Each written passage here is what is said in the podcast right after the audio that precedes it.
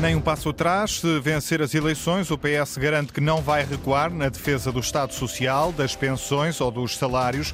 Promessa de Pedro Nuno Santos a fechar o quarto dia de campanha para as legislativas. Na AD, Carlos Moedas foi a Beja para servir de inspiração ao presidente social-democrata Luís Montenegro. Adiante também as reações dos partidos à sondagem da Universidade Católica divulgada esta noite. Quinta-feira é dia de clássicos. Sporting Benfica encontram-se em Alvalade em busca de um lugar na final da taça. Nuno Rodrigues.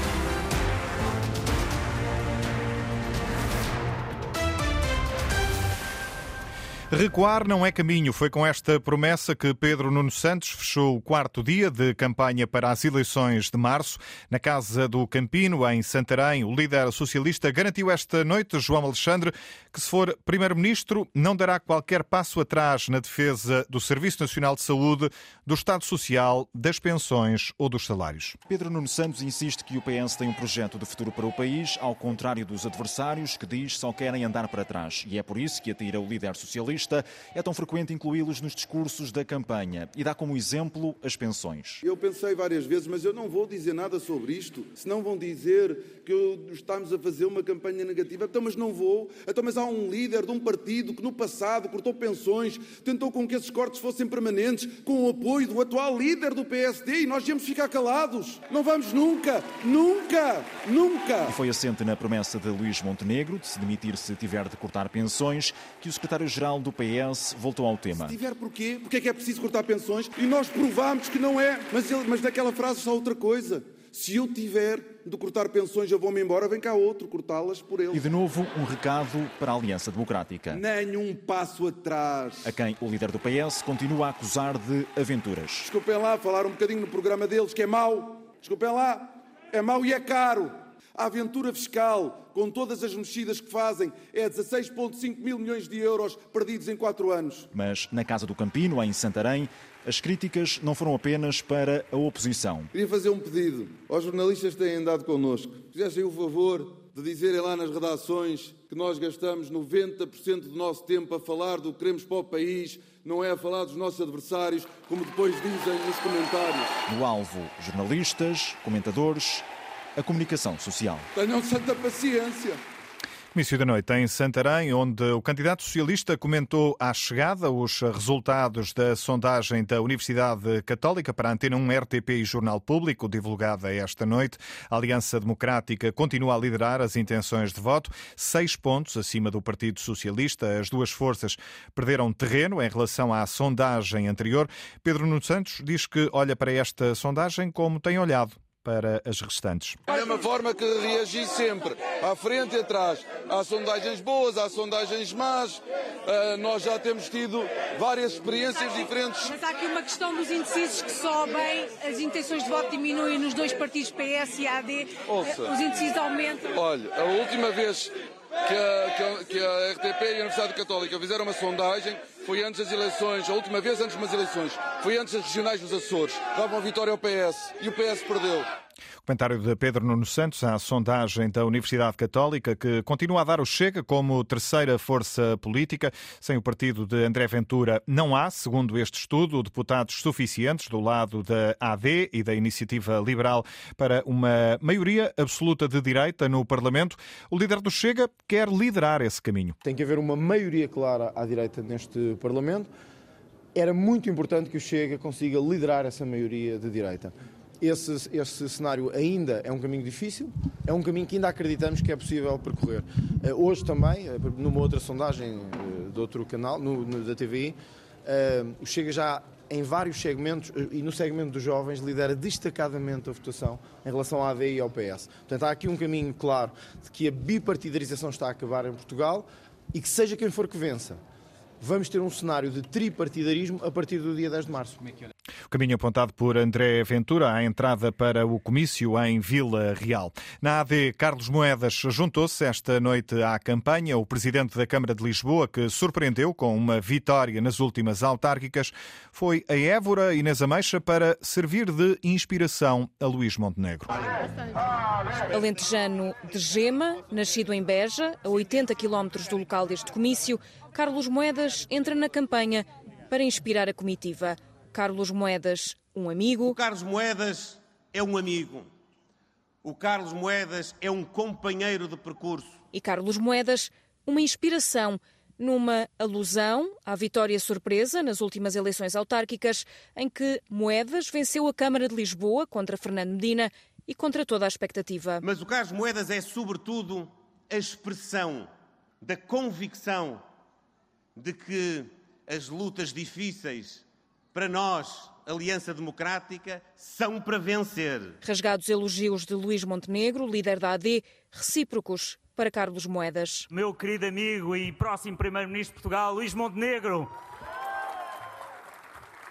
É um grande gosto estar aqui, Luís. Carlos Moedas, na campanha da Aliança Democrática, uma espécie de inspiração que embala e motiva, com vista a uma vitória da AD a 10 de março. Viva Portugal! Viva o Luís Montenegro! Vamos ganhar! Vamos ganhar com muita força! Viva Portugal! Viva Évora! Viva o Alentejo! Vamos a isso!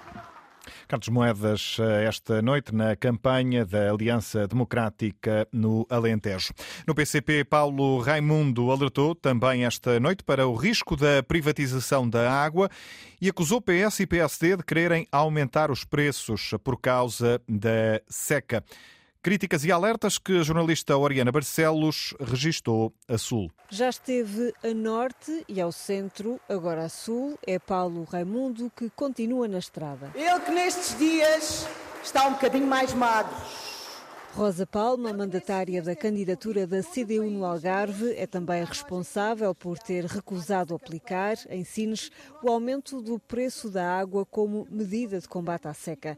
É presidente da Câmara Municipal e isso, diz o secretário-geral do PCP, fez toda a diferença. É que foi pelo facto de no Algarve existir uma Câmara Municipal de maioria CDU que foi possível travar a profunda vontade do PS e do PSD de, em nome da seca, querer impor um brutal aumento das tarifas da água para as populações.